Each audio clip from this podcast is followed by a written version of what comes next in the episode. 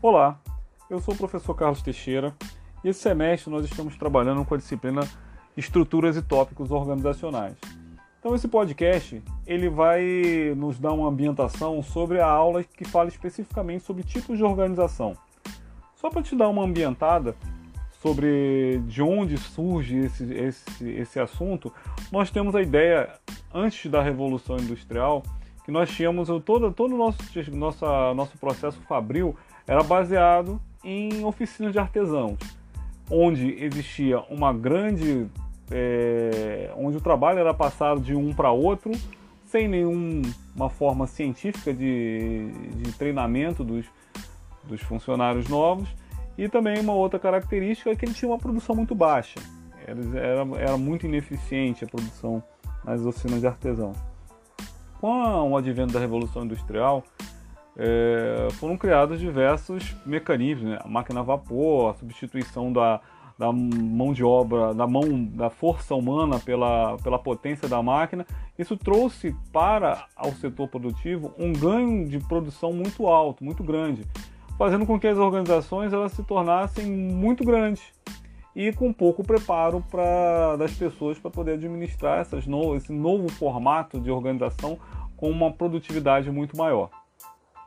Então, diversas teorias foram, foram estudadas, foram feitas, é, pesquisadas para poder entender esse novo tipo de organização, como ela deveria se comportar, e dentre elas nós tivemos a ideia da, da abordagem clássica da administração, que era baseada principalmente em duas escolas, que era a administração científica com Taylor e a de teoria clássica da administração com Fayol. É, nessa, nesse contexto, a gente tem a ideia da que a teoria clássica ela define a organização como se fosse uma estrutura baseada nas organizações militares e eclesiásticas. Ou seja, a, as organizações que até então eram desorganizadas, né, vamos poder chamar de uma forma dessa forma, elas deveriam se parecer cada vez mais com o tipo de organização que era encontrado dentro dos quartéis e dentro das igrejas que para Fayol era um modelo perfeito de organização. Um modelo que fazia, faria com que qualquer tipo de organização pudesse ser bem sucedida. Então, se você, por exemplo, tivesse uma escola, você ter, deveria gerenciar sua escola como se fosse um quartel. Se você tivesse um hospital, você deveria gerenciar sua, seu hospital como se fosse um quartel ou uma igreja. Então, na cabeça de Fayol, a, as organizações militares e as organizações eclesiásticas eram perfeitas e eram deveriam ser aplicadas em todo tipo de organização. Só que isso causava, tinha, havia uma limitação. Isso tornava as organizações extremamente estáticas e limitadas. Então isso é, era, um, era um problema. Né? Hoje em dia você não consegue imaginar uma organização atual sem a capacidade de mudança ambiental. Se você trabalhar, tiver uma empresa ou gerenciar uma organização que essa organização ela não consiga lidar com as variações que podem acontecer, que muitas vezes independem da vontade do, do gerente, então essa, essa empresa está fadada a ter sérios problemas. Então, mas para a Fayol, no modelo específico de Fayol, então as organizações eram estáticas e limitadas. Para a Fayol, né, as principais características das organizações que elas deveriam ter, ela, uma delas que nós podemos citar é a unidade de comando nessa questão da unidade de comando é a ideia de que dentro de uma organização, cada funcionário ele só deve se reportar a um único chefe. Então é aquela ideia de todo mundo sabe quem manda. Então é a figura do chefe. Ele manda, ele tem o poder de, de tomar decisão, então é a pessoa que é reconhecida, tem um reconhecimento de chefe da empresa, de chefe do departamento. Eu, se, se, eu tiver qualquer problema, é a esta pessoa que eu tenho que me reportar. Então o Fayol entende que a unidade de comando era essencial para o bom andamento da empresa. Mas interessante que nesse aspecto, Fayol e Taylor tinham uma certa discordância. Taylor já falava na questão da supervisão funcional. Ou seja, deveriam, a gerência deveria ser especializada em alguma coisa, em determinadas áreas. Então, se eu tenho, se eu sou um funcionário de uma empresa e eu tenho um problema de produção, eu não devo me reportar ao meu chefe de departamento. Eu deveria me reportar ao gerente de produção, por exemplo, mesmo que ele não seja meu, meu, meu chefe direto. Se eu, tivesse, se eu tivesse um problema é, de logística, eu deveria me, me, me, reportar ao gerente de logística. Então é, é a ideia da, da especialização do cargo de gerente. Cada gerente tem uma área específica para se é, para gerenciar. E a gente pode até pensando no, no, modelo mais atual de organização, é o que é aplicado. Então, dentro das organizações atuais, existem gerências, na maioria delas, né? Existem gerências bem definidas, então cada um sabe qual é a sua especialização. Gerente financeiro, gerente de compras, gerente de produção, gerente de marketing, gerente de recursos humanos. Então, os gerentes eles são especializados. Essa ideia não é uma ideia nova, já vem desde Taylor, desde a administração científica. E como eu estava te falando, é, Taylor e Fayol meio que divergiam desse, desse ponto. Para Fayol, a ideia é que deveria ter a unidade de comando, né? então cada pessoa deveria se reportar a um único chefe.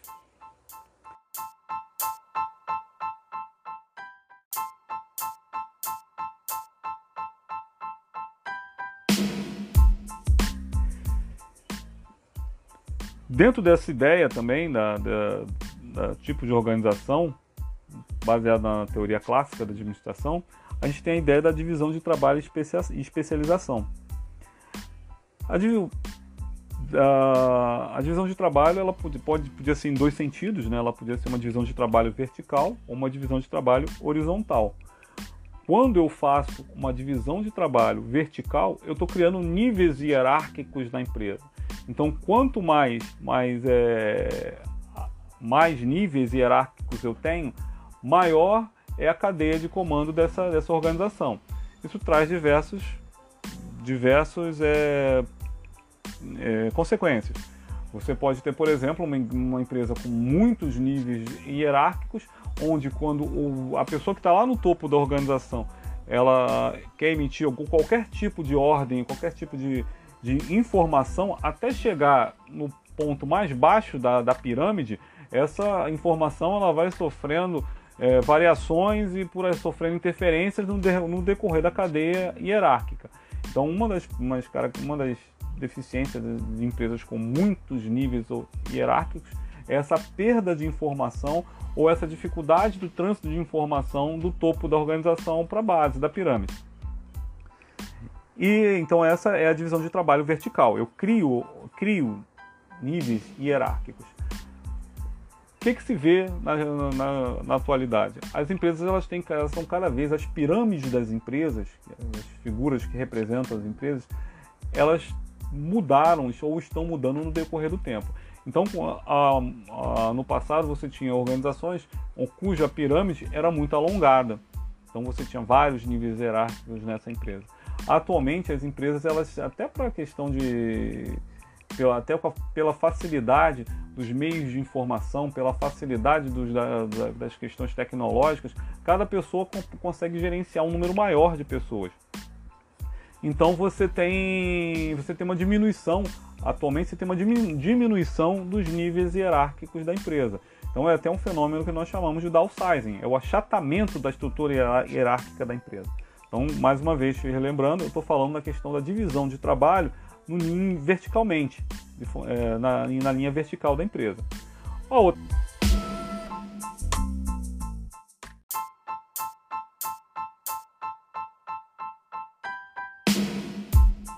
Outra forma de eu dividir o trabalho, da divisão de trabalho e especialização da organização, é a divisão de trabalho horizontal. Na divisão de trabalho horizontal, acontece o fenômeno da departamentalização. Isso vai ser um, assunto de um próximo podcast, de uma próxima aula. Então, mas só para te dar uma, uma ideia.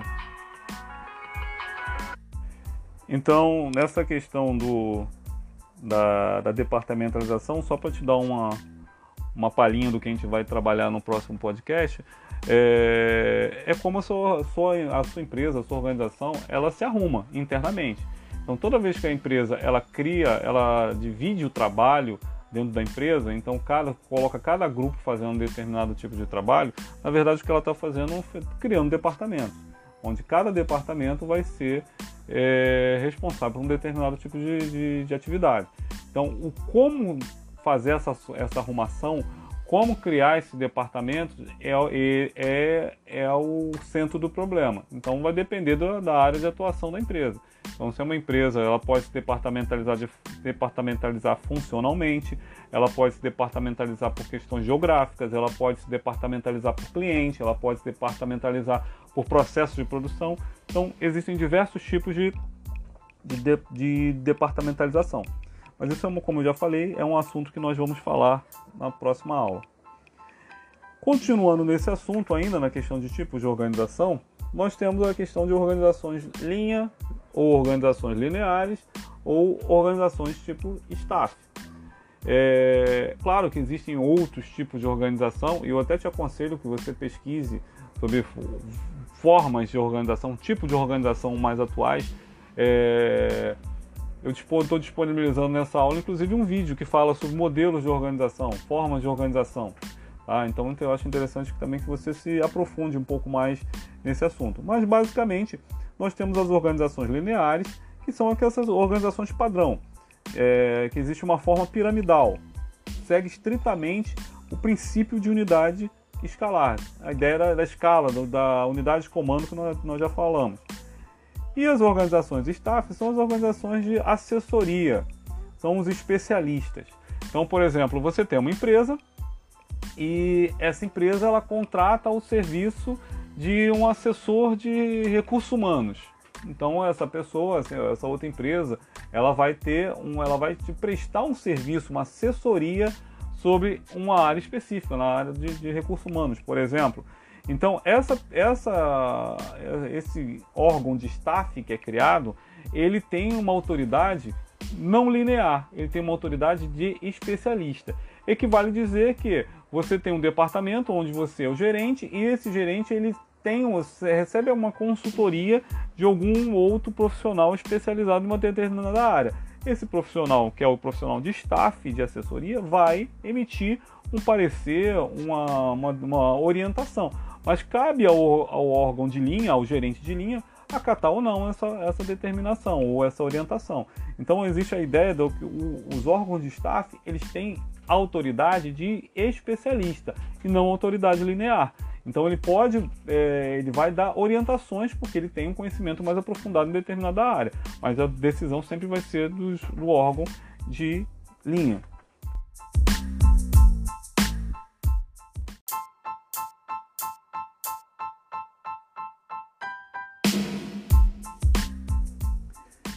Então, de uma forma resumida, até agora nós vimos a questão, vimos um modelo mecanicista né, de organização, que são baseados, como já falei, são aqueles baseados na teoria, nas teorias, na teoria clássica e administração científica. Esse modelo mecanicista ele tem algumas características, nós já falamos, a questão da hierarquia rígida, uma maior burocratização. Eu sempre quando falo de burocratização, ou de burocracia, eu, eu sempre ressalto que a burocracia é boa. Então nós temos uma, uma visão depreciada da palavra burocracia. Mas a teoria burocrática é muito boa. Ela, ela cria modelos, ela cria padronização. Então é uma teoria, quando a gente fala, ah, isso, esse, esse departamento é muito burocrático. Essa burocracia atrapalha. Então, na verdade, a gente está fazendo usando um, de uma forma errada o termo burocracia. O que, é, o que na verdade talvez seja ruim seja o excesso de burocracia, o excesso de burocratização. Então as organizações mecanicistas elas são burocratizadas. E são, são especializadas.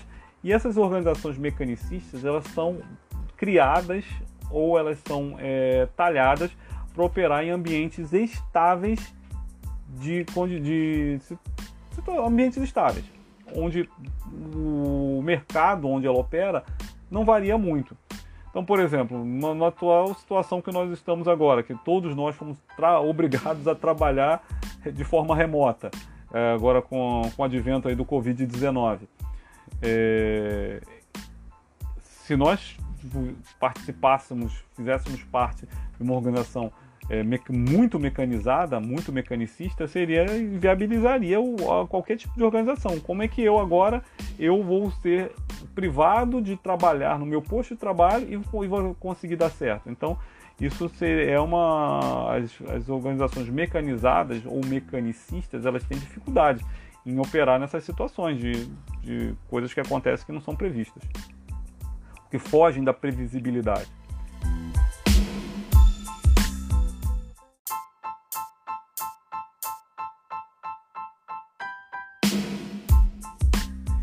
Em contraponto, nós temos um modelo orgânico da administração. Esse modelo orgânico são aquelas organizações, como o próprio nome está dizendo, como se ela, ela age como se ela fosse um organismo vivo.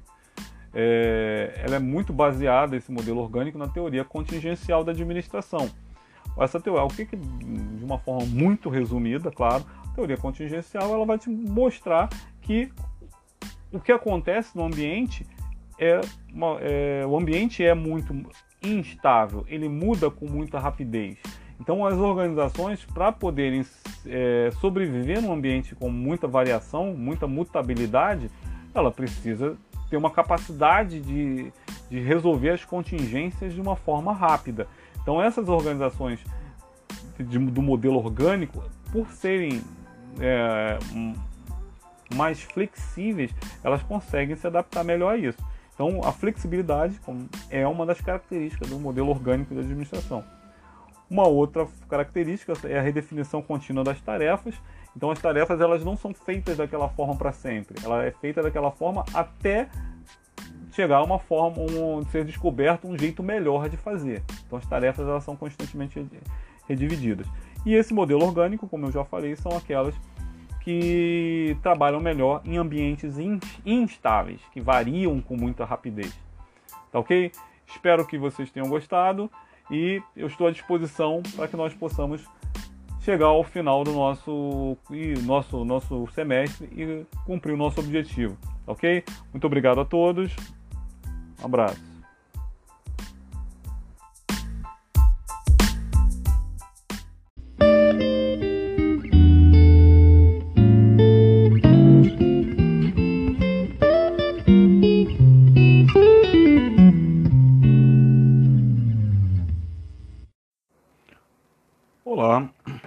Sou o professor Carlos Teixeira e dando continuidade à, à série de podcasts do, dos assuntos da disciplina Estrutura e Processos Organizacionais, hoje nós vamos falar sobre os aspectos conceituais das estruturas organizacionais.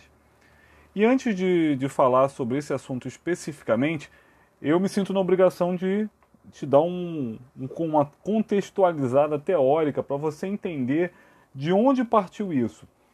Então vamos lá. É... Temos a teoria neoclássica da administração, que tem como um dos seus principais ícones Peter Drucker, que é um considerado um dos maiores, o pai da administração moderna, né? E a teoria da neoclássica da administração, ela, ela foi criada com o objetivo de servir como redenção da teoria clássica. Por que redenção? A teoria clássica da administração ela foi muito criticada pelo fato da visão extremamente mecanicista que Taylor tinha né, em relação aos processos, em relação à especialização do operário e em, em relação até à visão que ele tinha em relação à figura humana do operário. Basta a gente falar que Taylor achava que o, o operário era vadio e indolente por natureza. Então a teoria clássica ela foi muito criticada por essa visão mecanicista e logo em seguida né, houve a ideia da teoria das relações humanas que tem uma visão completamente oposta, que é a visão uma visão mais romantizada do operário, do, do trabalhador, uma visão de que o operário ele precisa se sentir bem, ter atendido às suas necessidades básicas, tem questões de de liderança também, que são, foram abordadas na teoria é, das relações humanas. Então, face a essas críticas ferrenhas que a teoria clássica ela sofreu, então a teoria neoclássica da administração veio com o objetivo de redimir a teoria clássica. É, dentro desse contexto também da teoria neoclássica foi onde, onde foi definido as etapas do ciclo administrativo, que é o planejamento, organização, direção e controle, que é o que nós estudamos até hoje dentro das teorias da administração. Né? É, o nosso foco nessa disciplina é a função administrativa organização, então é onde a gente vai é, concentrar os nossos esforços durante esse semestre. Alguns conceitos importantes da teoria neoclássica, nós podemos citar a questão da amplitude administrativa, que é a capacidade de gerência que uma pessoa tem em relação ao número de, de pessoas comandadas, vamos colocar, vamos colocar dessa forma.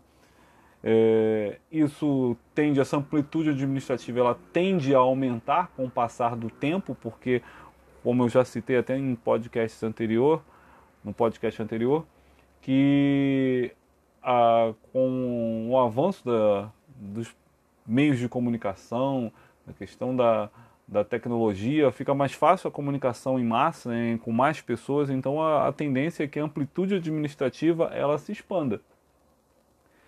E um outro aspecto importante também dessa teoria é a questão da centralização e da descentralização da tomada de decisão da empresa. Estou falando isso só para te contextualizar, é claro. Né? A teoria neoclássica ela teve algumas decorrências é, que se tornaram, inclusive, como se, quase como teorias à parte da teoria neoclássica. E uma dessas essas decorrências são, a gente pode citar, é a decorrência que são o estudo dos tipos de organização. Isso também foi abordado no podcast anterior, é, então não vou, não vou detalhar esse assunto. Uma outra teoria também, que é uma decorrência da teoria neoclássica da administração, é a administração por objetivos, conhecida como APO. E o foco do nosso trabalho de hoje, do nosso estudo de hoje, que é a departamentalização. Que é, na verdade, é, é o retrato da estrutura organizacional. Então, toda vez que eu hum, estabeleço a estrutura organizacional da minha empresa, nada mais é, nada mais isso nada mais é do que a criação de departamentos. Então eu estou criando departamentos da minha, da minha empresa. Eu estou departamentalizando a minha empresa. E a departamentalização é a especialização horizontal da divisão de trabalho da empresa. Então, isso, essa especialização horizontal, ela cria, tem uma característica de criar departamentos. Então, isso é a departamentalização. Então, essa estrutura, essas estruturas organizacionais ou departamentalizações, elas vão ocorrer, cada tipo delas, de acordo com a, o ambiente que a empresa opera, de acordo com os objetivos da organização. Então, vários elementos podem ser levados em consideração na hora de você estabelecer a estrutura organizacional de uma empresa. Eu vou citar e comentar rapidamente aqui as principais tipos de, de estruturas organizacionais ou departamentalizações e citar sempre ali a, a, característica, uma vantagem e uma desvantagem e a desvantagem desse, desse tipo de departamentalização. O primeiro tipo de departamentalização que nós vamos ver é a departamentalização funcional. É a forma mais intuitiva de departamentalizar. Então você coloca no mesmo lugar pessoas que exercem a mesma função. Então, é um agrupamento das atividades funcionais. Pessoas que fazem as mesmas, a mesma coisa trabalham no mesmo lugar. É, como principal vantagem desse tipo de departamentalização é que ela agrupa vários especialistas sob uma chefia comum. Então, se você tem ali um departamento de, de finanças, você vai ter agrupado ali vários profissionais da área de finanças e que acaba o suporte que um dá ao outro profissional da mesma área acaba fazendo com que o processo de sinergia seja maior. Então as pessoas, o rendimento das pessoas acaba sendo maior porque ela está trabalhando com pessoas que fazem exatamente a mesma coisa que ela, tem a mesma formação e por aí vai. Uma das desvantagens que nós podemos citar desse, dessa, desse tipo de departamentalização é a redução da cooperação interdepartamental. Então, o, a, a, empresa ela acaba, ela acaba trabalhando como se os departamentos fossem, elementos isolados. Então, cada departamento funcional não depende do outro. Então, quando a gente traz isso para uma visão mais sistêmica da administração, a gente percebe que não é dessa forma que acontece. Então essa, essa é uma desvantagem da departamentalização funcional. Uma, o próximo que nós vamos falar agora é a departamentalização por produtos ou serviços. É, esse tipo de departamentalização agrupa atividades de acordo com o produto e o serviço, como eu já, já falei. É, a vantagem é que isso facilita a inovação. Então, quando você tem um departamento com foco exclusivo num produto, então esse produto ele vai passar por diversos é, processos de, de avaliação, por diversos processos de inovação. Então, isso tende a trazer produtos melhores a cada, a cada com o passar do tempo. A desvantagem disso é que isso causa uma certa instabilidade no emprego de quem trabalha em determinados setores ou departamentos de um produto. Se esse produto entra em declínio, então provavelmente aquelas pessoas que trabalham nesse, nesse departamento, elas é, entram em. ficam. se sentem é, instáveis no seu trabalho. Né? Então isso é uma desvantagem. Próxima departamentalização que nós vamos falar é a departamentalização geográfica, que agrupa, é, cria um departamento de acordo com o lugar onde o trabalho é realizado. Então você pode ter uma empresa, uma, uma mesma empresa que tem é, uma filial em um estado, uma filial em um país, uma e por aí vai. Então a empresa ela, ela tem uma, um alcance geográfico grande. É, isso traz vantagens, como vantagem a questão do ajuste às necessidades locais. Então a empresa, como ela está trabalhando numa comunidade específica, ela tem a capacidade de ajustar a sua, o, seu, o seu produto, o seu serviço, àquela, às demandas locais, onde ela está trabalhando. Uma desvantagem é a dificuldade de uniformidade das atitudes da organização. Então acaba como se cada filial dessa, ou cada departamento desse separado geograficamente, toma atitudes ou toma decisões diferentes. Então existe uma dificuldade da uniformização da tomada de decisão na empresa como um todo. O próximo, o próximo tópico, ou o próximo, próximo tipo de departamentalização, é a departamentalização por clientela. Isso aí é um tipo de essa é um tipo de departamentalização que reflete um interesse muito grande pelo consumidor. Isso você pode perceber em empresas, por exemplo, a, a Light, que é a companhia de energia elétrica de, do Rio de Janeiro. Ela tem um departamento de grandes clientes. Então, ou seja, ela criou um, uma estrutura para lidar exclusivamente com indústrias, e por aí vai. Então são clientes diferenciados. Então é um departamento que cuida disso. É, como principal vantagem nesse tipo de departamentalização, a gente tem as satisfações, necessidades do cliente. Então aquele departamento que é criado exclusivamente para atender aquele cliente específico, ele sempre vai é, tentar satisfazer as necessidades desse cliente. O próximo, a desvantagem é que as demais atividades da organização, como produção, finanças, etc., eles ficam sempre em segundo plano, face à preocupação que muitas vezes é exagerada com a clientela. O próximo tipo de departamentalização é a departamentalização por processo, que é utilizada principalmente em empresas industriais e, e além de ser utilizada em empresas industriais, é, ela é mais implementada nos níveis mais baixos da estrutura organizacional. Por exemplo, você, se você é, for pensar numa montadora de automóveis, vai ter o, o, o, departamento de pintura, o departamento de lanternagem, o departamento, não sei, de, de montagem. Então, é um processo. Então, ela vai criar departamento através dos process, do processo produtivo daquele produto vantagem que se tem em relação a isso é, é a vantagem econômica pelo uso concentrado de equipamento ou tecnologia. Então você vai estar, tá, se você tem um departamento de pintura lá no seu, na sua empresa, então você provavelmente esse departamento ele vai buscar o que há de melhor na questão de, equipamentos, da questão tecnológica nessa, nessa área. Isso faz um ganho de, de produtividade, então é uma vantagem. E uma desvantagem é que até como a tecnologia está em constante evolução, então esse tipo de departamentalização ela demanda investimentos muito grandes nessa, né, nessa área. Né? Então eu tenho que estar tá sempre atualizando meu, a, a minha tecnologia para me, me manter competitivo.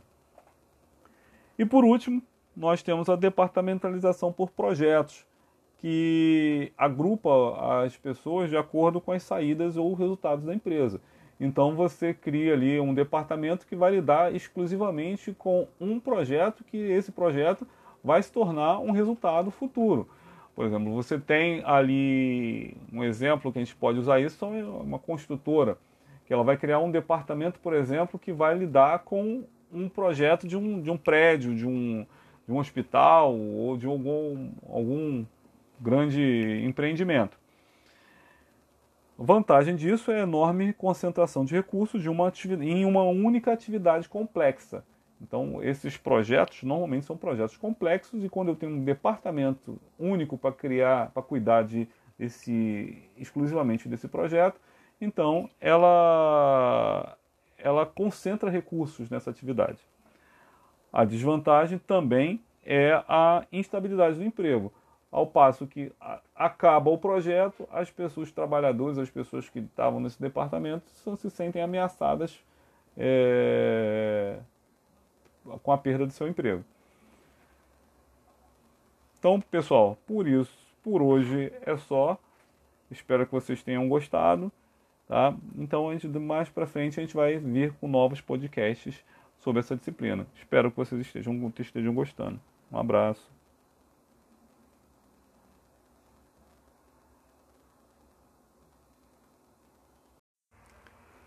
Olá, eu sou o professor Carlos Teixeira.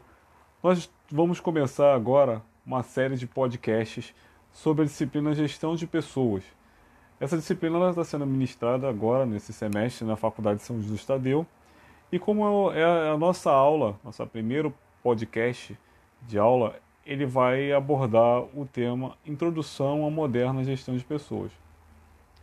Toda vez que eu vou falar desse assunto, eu acho extremamente importante que o aluno esteja ambientado dentro das teorias mais estudadas da administração, para que ele consiga perceber uma evolução do conhecimento, como os nossos antecessores que fundaram as nossas teorias ou que escreveram as nossas teorias, eh, eles pensavam. Então, para a gente poder traçar uma linha do tempo, para a gente perceber o que, que, é, o que, que no passado os pensadores achavam e o que, que é, aplicado, o que, que pode ser aplicado nos dias de hoje. Então eu gosto de fazer, quando eu, eu gosto de dar uma passeada sobre as teorias das relações humanas. Então para a gente pensar, desculpa, sobre as teorias da administração. Então, como que acontecia, como a, a ideia de pessoas, os trabalhadores, a mão de obra, como que eles eram vistos pelos nossos é, pensadores do passado, lá das teorias, das escolas da administração. Então a gente começa, como sempre, né, com a administração científica, com a teoria clássica da administração, que tinha uma visão extremamente depreciativa da figura do trabalhador. Então, para Taylor, a pessoa só trabalhava única e exclusivamente pelo medo de passar fome.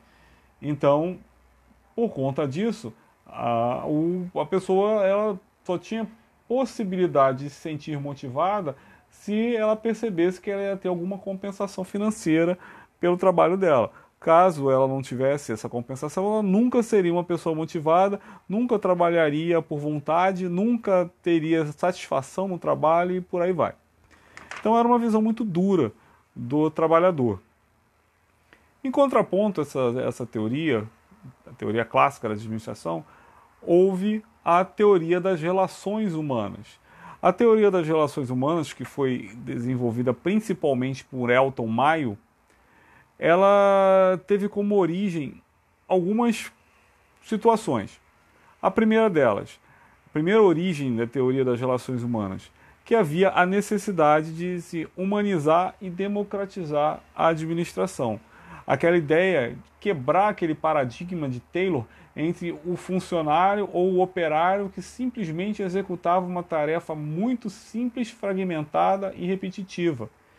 Então, a ideia da teoria das relações humanas trazia a ideia de humanização no trabalho, de democratização da administração, onde as pessoas elas poderiam participar de um processo produtivo com mais é, participação, com ajudando na tomada de decisões e por aí vai.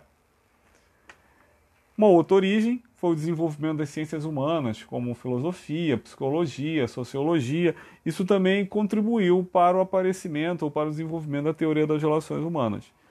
E a origem que eu julgo como a principal, é, a principal da teoria das relações humanas foram as conclusões da experiência de Hawthorne. Não vou entrar na, no mérito de explicar detalhadamente como foi a experiência de Hawthorne, mas vou te falar de uma forma bem ampla, bem, bem ampassando. Era a ideia de que Hawthorne era uma cidade dos Estados Unidos, onde existia, estava instalada dela uma empresa chamada Western Electric, que trabalhava na produção de componentes eletrônicos. E dentro dessa, dessa empresa que empregava muitos funcionários, dentre eles muitas mulheres, é, resolveu-se fazer essa experiência. Então, o que que fizeram? Tiraram, separaram um grupo de moças desse, desse grupo principal lá, do, dos, dos trabalhadores, e colocaram elas em condições isoladas para que elas trabalhassem somente num grupo pequeno. E foram fazendo experimentos com esse, com esse grupo, com esse pequeno grupo. Um exemplo de experimento, é, deram horas, deram um intervalo de lanche, é, diminuíram a carga, a carga de trabalho diária, é, as, as moças podiam conversar durante o trabalho e por aí vai. Então foram feitas diversas concessões para esse pequeno grupo. E uma coisa que se percebeu é que a produtividade desse grupo pequeno com, essas, com essas, é, esses benefícios que foram oferecidos a elas, essas moças, percebeu-se que a produtividade era muito maior do que a produtividade geral do todo o contexto da fábrica. Então começaram a perceber que aconteciam algumas é, alguns fenômenos através dessas, dessa, das conclusões dessa experiência. Um desses fenômenos, uma dessas coisas que começaram a perceber, é que o nível de produção é resultante da integração social. Então, pelo fato das moças elas terem possibilidade de conversar, de se descontrair até durante o trabalho, isso alterava positivamente a produtividade delas. E até começaram até, inclusive, a criar vínculos entre elas, vínculos sociais entre elas. Isso também ajudava no sentido, quando, no sentido de que quando uma delas estava com, estava com um problema, estava, não conseguia trabalhar tão rápido naquele dia, as outras trabalhavam mais rápido ainda para compensar a, aquela, aquela colega que estava com problemas naquele dia. Então isso era uma, uma, um fator que era percebido através da integração social. Foi uma das coisas que a experiência de Hawthorne percebeu. Uma outra coisa que ela percebeu são a ideia de recompensas e sanções sociais. O que, que Taylor falava antigamente? Que a única forma de motivação do ser humano, do trabalhador, era monetária. Então criou-se até inclusive a ideia do homo econômicos, o, homo, o homem que só podia ser motivado por dinheiro. Já a teoria das relações humanas, ela tinha a ideia das recompensas e sanções sociais. A questão da pessoa se sentir bem no trabalho, de ser elogiada, de fazer com que a, a, o funcionário perceba que o trabalho dele é importante para a empresa. Então tem-se essa, essa ideia dessas recompensas não monetárias.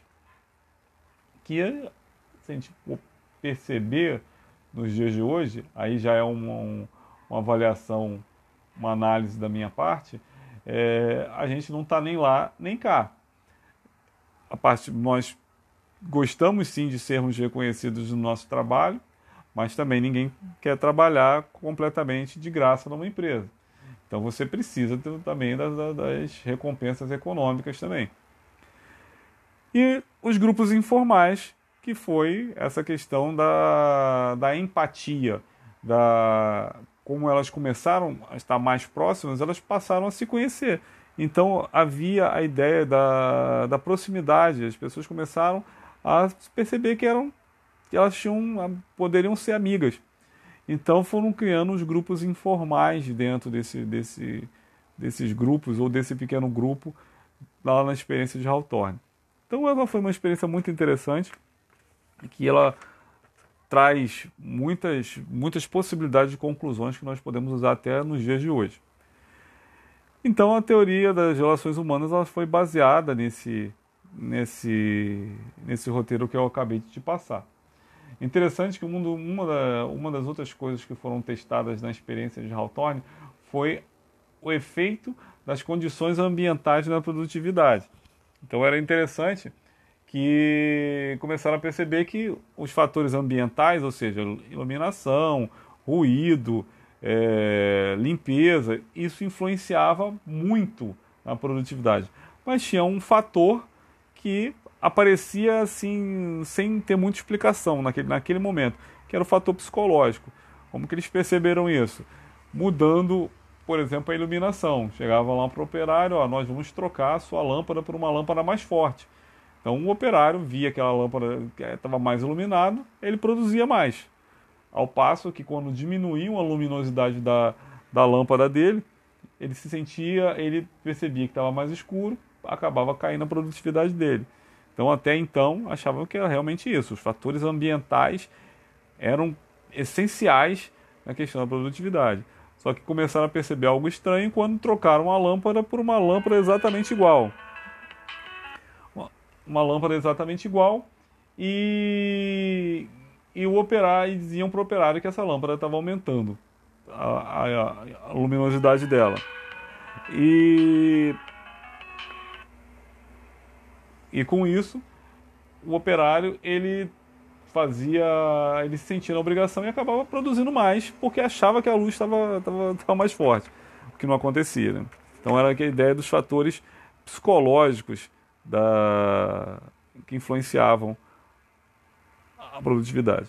Então, e a teoria das relações humanas, ela também teve algumas decorrências né, do seu estudo. Uma das decorrências é a influência da motivação humana a ideia de que o, o, o ser humano, ele para trabalhar, ele precisa de algo que tire ele da, da posição de da posição de conforto, de, de equilíbrio. Então, quando algo tira ele dessa posição de equilíbrio, da, de equilíbrio, então ele vai buscar formas de voltar a essa situação. Então, é essa a, a capacidade, a motivação é você entender, você conseguir fazer com que o operário ache as ferramentas ou tenha ferramentas o suficiente para poder voltar ao estado de equilíbrio na, na vida dele. Temos também a ideia das necessidades humanas básicas, né? então o ser humano ele precisa ter as suas necessidades humanas básicas satisfeitas para ele trabalhar, para ele poder trabalhar bem. Então essas necessidades, no caso para Elton Maio, eram as necessidades fisiológicas, psicológicas e de autorrealização. Fisiológicas, como nem precisa se explicar, é a questão mais básica do ser humano. Então é, é a fome, é a sede e é por aí vai. Então essas necessidades elas precisam ser satisfeitas. Tem as necessidades psicológicas, é a ideia de como a pessoa se sente, e a de autorrealização, é aonde ela quer chegar. E também temos a teoria, as teorias da decorrência das, da liderança. É, basicamente foram na, na, teoria da liderança de Altomaio, percebeu-se três teorias, três estudos que ele explicava, tentava explicar como que funcionava esse fenômeno liderança. Um deles é a teoria dos traços de personalidade, onde a pessoa nascia com características específicas que faria dela um líder. Ou seja, ele seria líder mais cedo ou mais tarde, porque ele tinha características que fazia isso. Não tinham características físicas, características é, intelectuais e por aí vai. Então, teoricamente, quem nascia com essas determinadas características seria líder. A outra teoria é a teoria dos estilos de liderança. Então, dentro dessa teoria, existem três estilos de liderança: a liderança autocrática, a liderança democrática e a liderança liberal.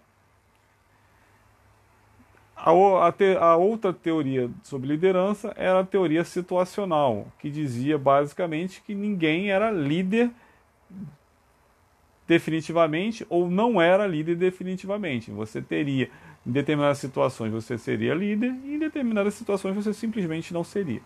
Então, era, era, em resumo, era isso que dizia as teorias sobre liderança.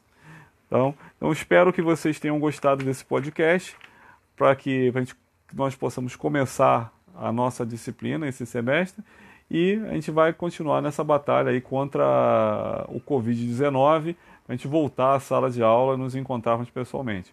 Um grande abraço a todos, tudo de bom. Olá pessoal, eu sou o professor Carlos Teixeira e dando continuidade aos nossos podcasts da disciplina de gestão de pessoas, hoje nós vamos tratar do tema agregando pessoas à organização. É... Quando você pensa em trazer novas pessoas para a organização, você tem dois temas que são de muita importância, né, que você precisa entender bem, ou pelo menos é, perceber como que eles acontecem, em, em que momento eles acontecem na empresa, que é o recrutamento, a seleção. Imagina o seguinte, é, que é, qual é a diferença de recrutar e selecionar? Então, quando eu, quando eu estou querendo recrutar, eu vou e informo, eu como organização, eu informo ao mercado de trabalho quais são os pré-requisitos mínimos, básicos que eu quero é, que a pessoa que vai ocupar determinado cargo ele, ele tenha. Então, de, dentro, dentro do mercado de trabalho, existem as pessoas mais diversas possíveis, com maior, todos os níveis de formação, todas as áreas de formação. Então o mercado de trabalho vai, vai receber essa, essa informação que eu estou recrutando e quais os tipos de pessoas que eu estou recrutando e ele, como se o mercado de trabalho, claro, fosse um organismo vivo, que nós sabemos que não é, ele vai enviar para a minha empresa somente aquelas pessoas que se adequam ou satisfazem aqueles pré-requisitos. Então é como se o mercado de trabalho fosse um grande universo e desse grande universo fossem, fossem retirados uma, uma parcela dessa população, que é a parcela que vai poder realmente participar desse meu processo. Então, quando eu recruto, eu tiro de um todo, que é o mercado de trabalho, somente, eu chamo somente para participar do processo somente aquelas pessoas que realmente podem me interessar para ocupar uma vaga de trabalho. O recrutamento ele pode ser dividido basicamente em dois tipos, que é o recrutamento interno e o recrutamento externo. Recrutamento interno é quando eu abro uma vaga e eu busco pessoas de dentro da minha própria organização para poderem é, esse cargo. Então, quando eu recruto internamente, eu tenho algumas vantagens algumas desvantagens, é claro. Uma das principais vantagens é a motivação do funcionário, porque se ele percebe que se ele se aprimorar, se dedicar, ele tem chance de uma, uma possível vaga de para promoção ele ser selecionado, então claro que ele vai, vai ser um fator motivador. E como desvantagem desse processo de, de recrutamento interno, nós temos que a empresa ela, ela não, não é oxigenada, digamos assim, com ideias novas. Uma pessoa que já está lá dentro, ela acaba tendo já se acostumada com a forma como a empresa trabalha, já tem um, um, um procedimento pré-definido. Então, quando eu deixo de trazer pessoas de fora, eu estou deixando de trazer ideias novas também, ideias que eu não, que muitas vezes podem solucionar problemas que quem já está vivendo há muito tempo com um problema não consegue visualizar uma resposta. Então essa é a desvantagem. Outra fonte de recrutamento, que é o recrutamento externo, é quando eu busco somente obrigatoriamente pessoas de fora. Então, por mais que eu tenha pessoas internamente qualificadas, eu sempre vou preferir, nesse caso, a chamar pessoas de fora, pessoas que não participam da organização ainda. Isso também tem prós e contras. na verdade, um, a vantagem de um é, é a desvantagem do outro e vice-versa. Então a principal vantagem é que eu trago sangue novo para a empresa, trago novas ideias, novas, novos pensamentos, maior diversidade e por aí vai. A desvantagem é que eu desmotivo meus funcionários, porque eles vão perceber que por mais que eles se, se esforcem, eles nunca vão ser promovidos, eles nunca vão ocupar um cargo maior, porque isso é sempre feito externamente. Então essas são as duas formas de seleção, de, de recrutamento, desculpa. Feito esse recrutamento, as pessoas que são aptas a ocupar o cargo, que são aptas a concorrer a uma vaga, elas vão se apresentar à empresa e dentre essas pessoas eu vou selecionar a pessoa que vai é, ocupar efetivamente a, o posto de trabalho que eu estou oferecendo. Então você imagine o seguinte: quanto mais melhor for o seu recrutamento, menos trabalho você vai ter na seleção. Então, se você faz um recrutamento mal feito, então pode ser que muitas pessoas que não tenham não tenha as qualificações mínimas necessárias para ocupar o cargo, elas se apresentem para participar do processo seletivo. Então, mais pessoas vão estar concorrendo em pessoas que não têm condições de ocupar esse cargo. Então, você está perdendo tempo, está perdendo dinheiro, está perdendo pessoal. Então, é, quanto pior for o seu recrutamento, mais trabalhoso vai ser a seleção. Então, se você faz um recrutamento bem justo, bem é, é, adequado, é, você vai ter somente, somente as pessoas que realmente têm capacidade de ocupar o cargo, aí a seleção fica mais fácil. Então, quando você depois que você faz o recrutamento, você vai aí tem a seleção, que é exatamente tirar, escolher a pessoa dentro daquele grupo menor do que foi recrutado, você vai escolher a pessoa que vai ocupar essa vaga. Então, você tem diversas formas de recrutar. Então, desculpa, tem diversas formas de você selecionar. Você pode selecionar por perfil profissiográfico, ou seja, dentre aqueles candidatos que foram recrutados, você vão ver quais, ver quais são aqueles que têm pré-requisitos, habilidades gerais, específicas, potencial de desempenho e por aí vai. Então você vai ver, vai analisar a questão profissiográfica da pessoa e vai ver qual deles se, se você acha que se enquadra na, na, na vaga. Outra forma é o currículo, que é o uma, uma das formas mais tradicionais, né? Você analisar os currículos é, dessas pessoas. Os currículos eles têm se tornado cada vez mais qualitativos e menos quantitativos. Ou seja, é mais vale você dizer quais são a, as suas qualidades, as suas potencialidades, do que aquilo que você, do que quantidade de coisas que você tenha feito. Então essa é uma característica.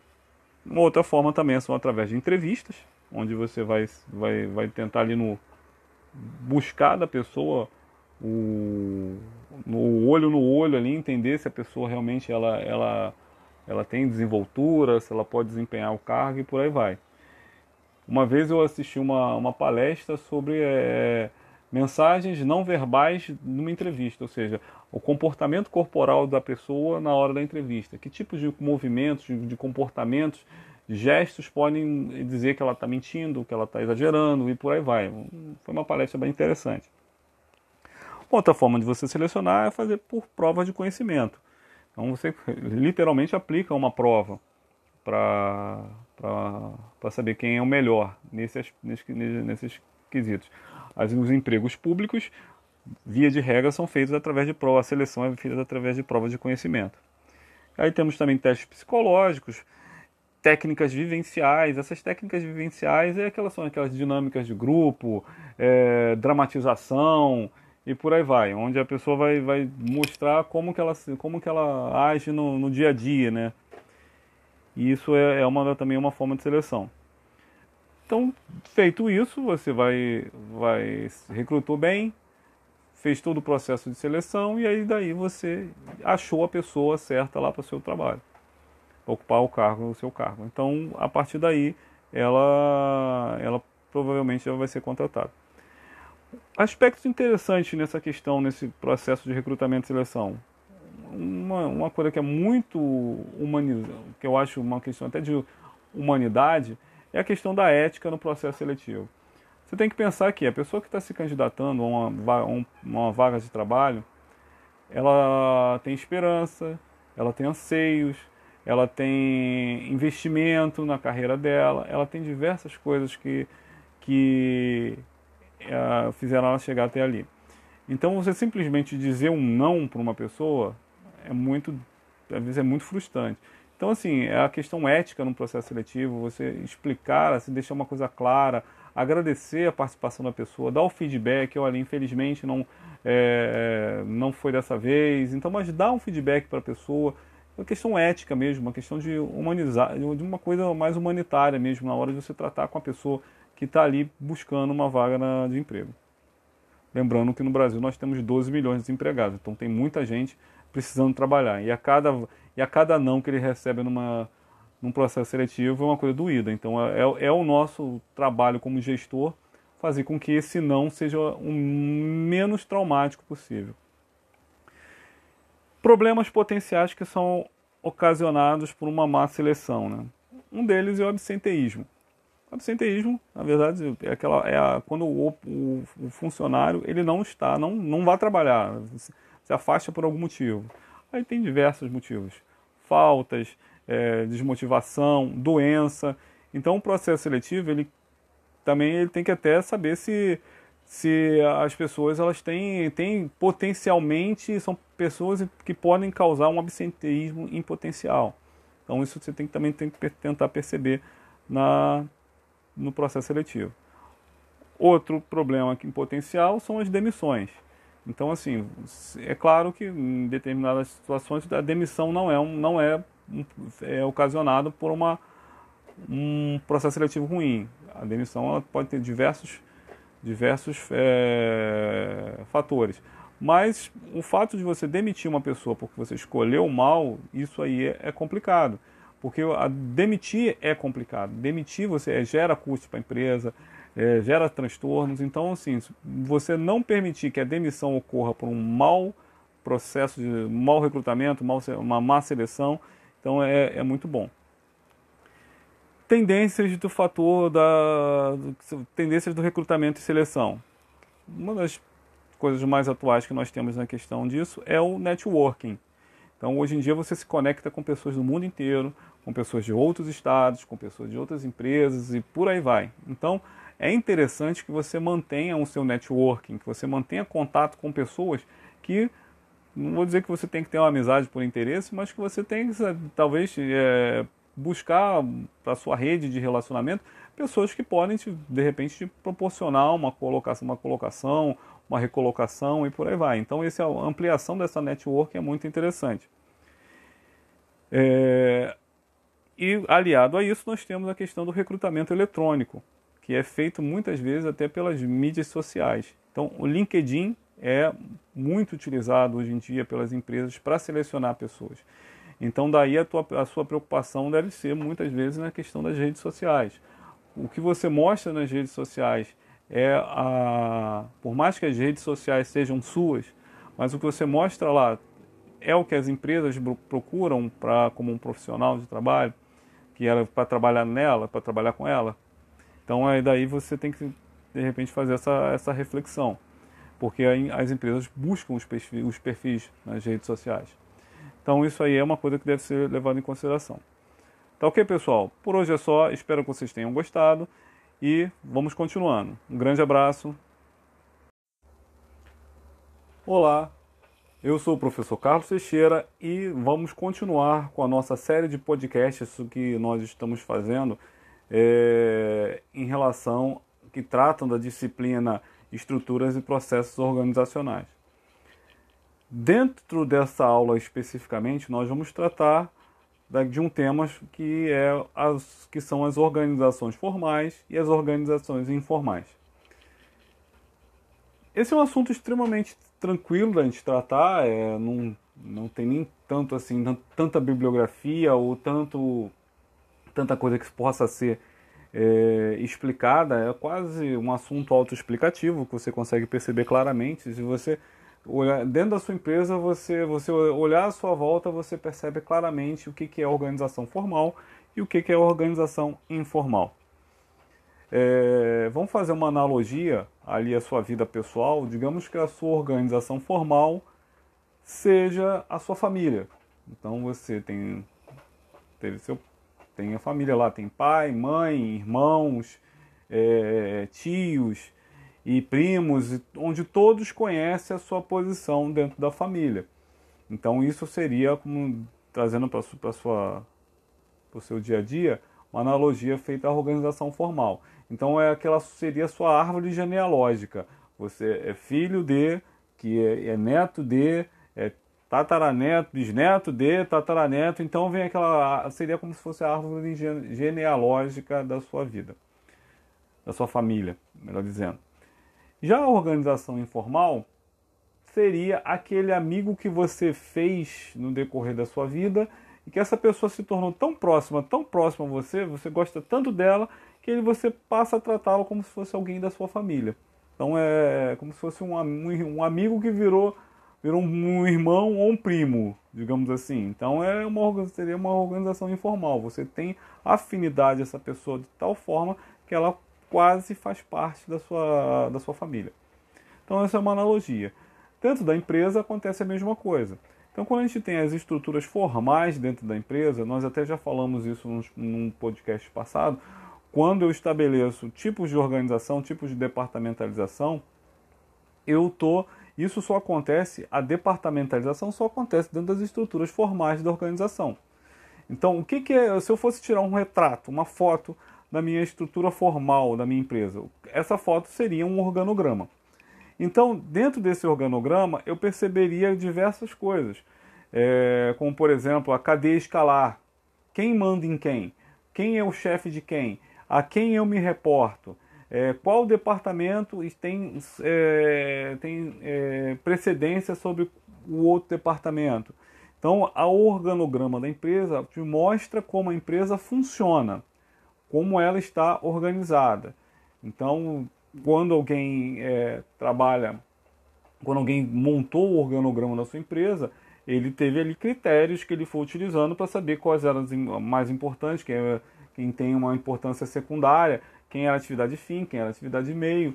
Então isso foi todo, todo, tudo estabelecido ou pensado quando foi montado o organograma da sua empresa.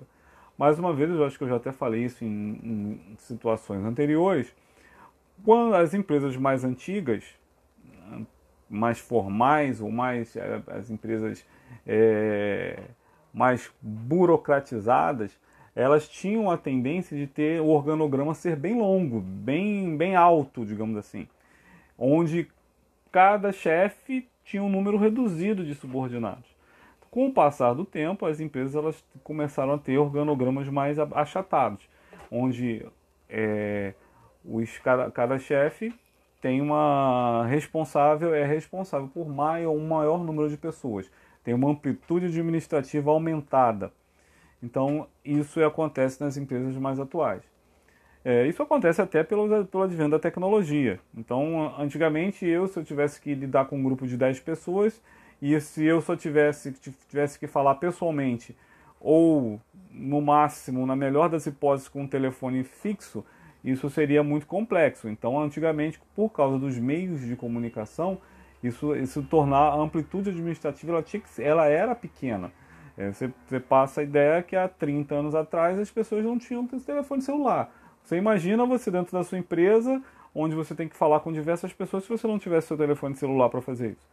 Como seria difícil? Então você falaria com bem menos pessoas no decorrer do dia. Então era normal que a amplitude administrativa fosse pequena. Atualmente você tem é, telefone, WhatsApp, é, tem diversos recursos tecnológicos, e-mails, se bem que os e-mails já estão se tornando até obsoletos, né? Eu acho interessante, até as ligações telefônicas elas estão se tornando obsoletas, por incrível que pareça. Isso aí é uma coisa que ainda me causa um certo espanto. Se você lida com pessoas mais novas, como são pessoas da, da faixa etária de vocês, é, eu lembro claramente quando eu falo com meu filho sobre ligar, ligar meu filho de 18 anos, ele só liga para uma pessoa em último, em último caso. A ligação telefônica, a voz é muito é difícil você fazer isso. Normalmente você, traz, você, você trata tudo através de mensagens. Isso é uma característica da, da atualidade. É, outra coisa que, que é a estrutura funcional, desculpa, a estrutura formal estabelece é o formato de comunicação que normalmente essa comunicação ela é o ascendente ou descendente. A ordem vem de cima para baixo e a resposta à ordem vem de baixo para cima. Então isso aí é, um, é uma dentro da organização formal as comunica a comunicação empresarial ela é bem estabelecida. Isso tem vantagens e desvantagens. Normalmente, quando você tem uma empresa com uma estrutura piramidal muito alongada, você, quando uma ordem sai, uma comunicação sai do topo da organização até chegar lá embaixo, já, já brincaram de telefone sem fio. A, a informação muitas vezes chega distorcida. É, então isso é um, é, um, é um problema que pode ser causado nas organizações informais, formais, desculpa. E nós temos também a estrutura informal. A estrutura informal ela foi estudada, né, ela foi percebida dentro da lá na teoria das relações humanas. Então essa, inclusive tem um, tem um, ela tem uma, um capítulo à parte de uma teoria das relações humanas que, é, que são as decorrências da teoria das relações humanas. Uma dessas decorrências é o, é o estudo da organização informal. E essa organização informal é aquela que ela, ela é espontânea. Então ela você não tem, ela não tem uma obrigatoriedade de existir. Então ela pode existir ou ela pode não existir. Ela pode ser perene, ela pode ficar durar durante muito tempo, ou ela pode acabar. Então ela não tem as mesmas amarras é, que as organizações formais têm. Então ela é a vamos dizer, vamos dizer que a organização informal ela é fluida, ela tem uma fluidez maior. E ela acontece de, ela pode surgir por diversos motivos. Uma dessa, dessa dos motivos da, da origem de uma organização informal dentro de uma empresa são os interesses comuns. Então, pessoas que pensam já da mesma forma tendem a se aproximar. Então, se pessoas, por exemplo, que têm o mesmo posicionamento político vão, vão conversar, vão sentar juntos na hora do almoço, é, pessoas que gostam do mesmo, mesmo estilo musical também vão, se, vão, vão conversar mais sobre isso.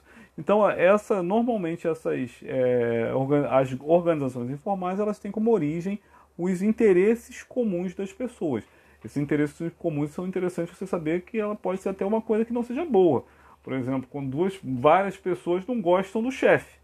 Então isso é, um, isso é um interesse comum, que o chefe caia. Então pode haver um grupo informal que tenha como objetivo derrubar o chefe. Então isso pode acontecer. É um, é um, é, digamos que seja um efeito colateral da organização informal. É, outra coisa que é uma outra origem é a interação provocada pela própria organização formal. Então, se eu trabalho dentro de um departamento, que é uma estrutura prevista dentro do organograma da empresa. Dentro desse departamento trabalham 10 pessoas. Eu não necessariamente vou me dar bem com as 10 pessoas. Digamos que tem um dessas 10 pessoas, tem três ou quatro que eu, por trabalhar junto ali, a gente conversa mais, a gente acaba se aproximando mais. Então, dentro da organização formal, juntaram-se pessoas que acabou se, se, se aproximando, a organização formal aproximando, e dessa, desse grupo criou-se um grupo informal também. É aquele pessoal que sai pro happy hour na, na sexta-feira, tudo junto. Você não sai com todo mundo que você trabalha. Então, você, com certeza você tem um grupo de pessoas mais chegadas que você vai, vai querer ter outras é, interações além do trabalho. Outra origem é a flutuação do pessoal dentro da empresa. Isso é uma coisa interessante, por exemplo, no, empresas que têm uma central de, de reprodução de Xerox é, é única, onde as pessoas têm que se levantar e andar um corredor enorme para poder tirar uma cópia, para poder tirar, é, imprimir alguma coisa. Então a pessoa sai do seu departamento e vai andando até chegar lá na, lá na copiadora. Nesse meio do caminho, essa pessoa vai conversando, vai, vai, vai trocando ideias e por aí vai. E nisso ela pode até criar uma amizade ou criar um grupo informal com pessoas de outro departamento, que às vezes não, nem, não necessariamente trabalha junto com ele. E os períodos de lazer ali a questão dos, dos, do cafezinho, quando você para para tomar um cafezinho lá no seu trabalho, quando você para para almoçar, então você acaba também criando esse tipo de vínculo. Dentro da, dentro da teoria da, da, das relações humanas, lá na experiência de Hawthorne, quando separou-se o grupo de moças que trabalhariam isoladas num grupo pequeno, elas começaram, criou-se essa organização informal porque elas tiveram a oportunidade de conversar uma com a outra, simplesmente o que não era possível quando elas trabalhavam lá na empresa, lá no setor de produção, com muita gente. Então elas passaram a ter um grupo menor, começaram a conversar entre elas, descontraíram e com eh, momentos de descontração e até criaram-se um grupo informal. Então, assim, grupos formais e grupos informais, ou estruturas formais e estruturas informais, elas têm vantagens e desvantagens. Então você, na verdade, quando você é, a, a vantagem maior da estrutura formal é a previsibilidade. Eu sei como as coisas vão acontecer, então eu consigo prever, eu consigo me antecipar. Já na organização informal, ela já não tem essa previsibilidade toda. Inclusive, você, você nunca vai conseguir fazer com que não exista organização informal dentro da sua empresa. Então, talvez o pulo do gato seja você fazer com que o objetivo da organização informal se alinhe com o objetivo da organização formal. Aí, os dois tipos de organização vão remar no mesmo, na mesma direção. Agora, quando você tem uma organização onde as organizações informais são adversárias à organização formal, você pode ser que você tenha um problema e que você vai ter como gerente você vai ter que resolver. Tá bom, pessoal? Por hoje é só. Eu espero que vocês tenham gostado e vamos continuando nesse nosso, nessa nossa empreitada. Um grande abraço a todos. Até mais. Olá, eu sou o professor Carlos Teixeira e vamos dar continuidade à nossa série de podcasts da disciplina de gestão de pessoas. Hoje nós vamos falar do tema aplicando pessoas. Talvez eu não tenha falado no, no podcast, nos podcasts anteriores. É, existem basicamente cinco subsistemas de recursos humanos, de gestão de recursos humanos. É a provisão, que nós já discutimos na aula passada, nas aulas passadas, que trata do recrutamento e seleção das pessoas. Nós temos a aplicação das pessoas na empresa, que vai ser fruto do nosso, nosso debate de hoje. A manutenção do, dos recursos humanos, o que você oferece para, que o, o funcionário se sinta motivado a permanecer na sua empresa. Desenvolvimento, que tem até um pouco a ver com a que a gente vai falar hoje, com a questão da aplicação, que é, é algo que está, mas o desenvolvimento está ligado mais ao, aos anseios futuros da pessoa e por aí vai. E o controle, que é o último subsistema, que vai falar exatamente da, da análise da performance do, do trabalhador, é, se ele é produtivo, se ele não é produtivo, se ele é eficiente, se ele não é eficiente. Então, nisso, é, é claro que através disso pode ser usado para diversas é, atividades dentro da empresa. Você pode, o controle do, do, funcionário da sua empresa pode ser usado, por exemplo, para analisar quem merece uma promoção, pode inclusive analisar quem merece ser demitido numa uma situação de corte de, de, mão de obra e por aí vai. Então esses, de uma forma resumida, são os subsistemas que compõem a gestão de pessoas, a gestão de recursos humanos da empresa. E hoje então a gente vai falar de forma mais detida a questão da aplicação de pessoas dentro da empresa. Então você já recrutou, já fez todo, já, já chamou, buscou no mercado de trabalho um grupo de pessoas que se que, no, que satisfaçam a, satisfaziam a, uma série de pré-requisitos para a ocupação de um determinado cargo que estava vago na sua empresa. Você já chamou essas pessoas, já recrutou, é, fez o recrutamento no, no, lá no mercado de trabalho. Feito esse recrutamento, você já selecionou a pessoa dentro daquele grupo que foi escolhido, foi recrutado. Você extraiu somente a pessoa que você julgava que era melhor, que, que mais se adaptava, que tinha mais qualidades que você é, desejava para ocupar aquele cargo que você estava tava trabalhando para poder ocupar, para poder botar uma pessoa nesse cargo. Então, depois que você faz isso, depois que você recruta, seleciona, é, admite, faz todos os trâmites legais da, da admissão, exame, exame admissional, assinatura de carteira, então tudo que tudo que deve ser feito, né, para quando depois você admite a pessoa, e daí você vai ter que aplicar essa pessoa dentro da sua empresa. É claro que as pessoas elas não chegam prontas para ocupar o cargo do seu, da, da sua empresa da forma como você gostaria. Então essa pessoa ela não conhece qual é a cultura, qual é o, o clima da sua empresa, ela não conhece quais a, a, a, dinâmica do dia a dia do, do que ela vai fazer.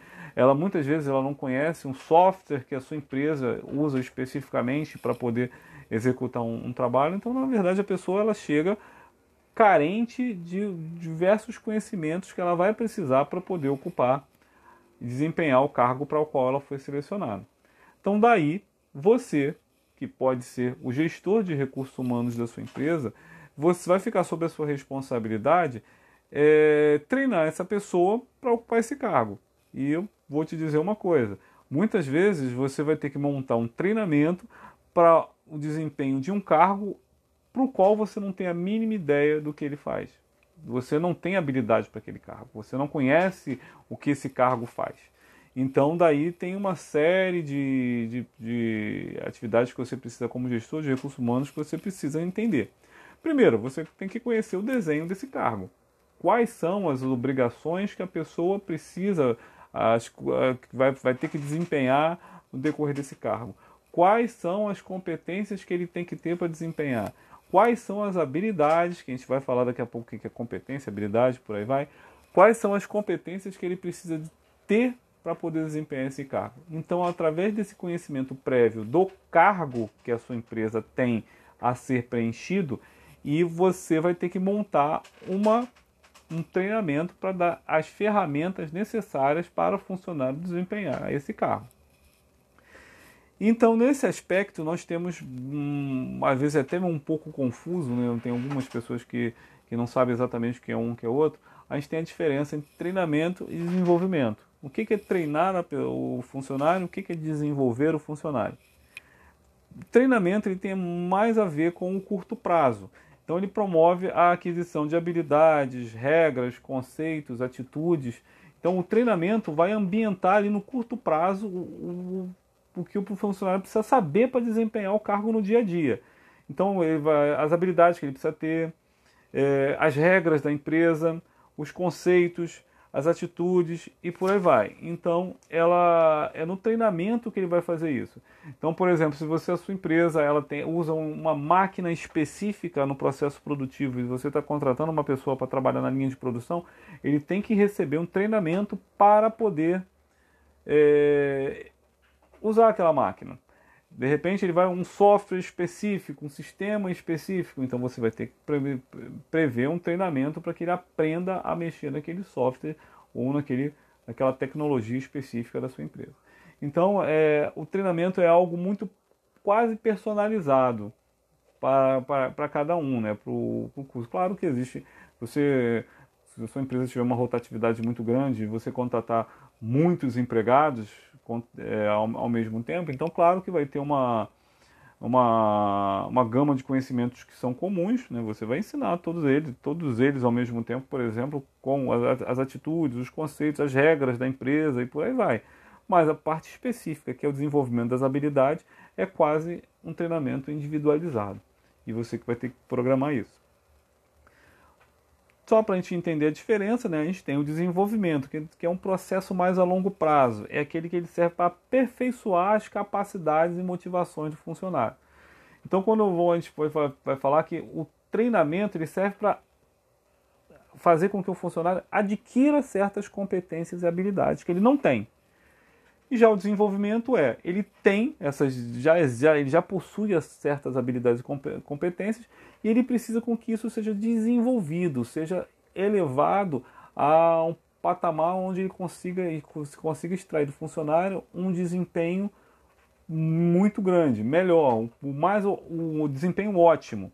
Então você vai ter que desenvolver essa pessoa. Então, por exemplo, uma pessoa que trabalha é, como gerente de produção, então você, ele já tem, já trabalha, já tem as habilidades, já tem a formação. Então é o caso da empresa, por exemplo, pagar um, um, um curso de pós-graduação, um curso de mestrado na área, na área de produção e por aí vai. Então ela está desenvolvendo os funcionários. Então é, é uma, inclusive é uma das formas de motivação muito grande quando você você oferece ao funcionário a, capac, a, a possibilidade dele se desenvolver na própria vida dele, né? Claro, você, a empresa vai desfrutar do conhecimento que ele está alcançando num determinado curso que a empresa está patrocinando, mas é claro que isso traz a ele também um engrandecimento como pessoa, como profissional e por aí vai. Os processos de treinamento não estão, eles têm uma, já têm uma certa é, previsibilidade em determinados momentos. Então você imagina que você, por exemplo, você vai ter que montar um, uma aula, vai ter que montar a aula, você vai ter que montar, estabelecer quem vai ensinar e por aí vai. Então o processo de treinamento ele é basicamente dividido em algumas etapas. Primeiro, espaço físico.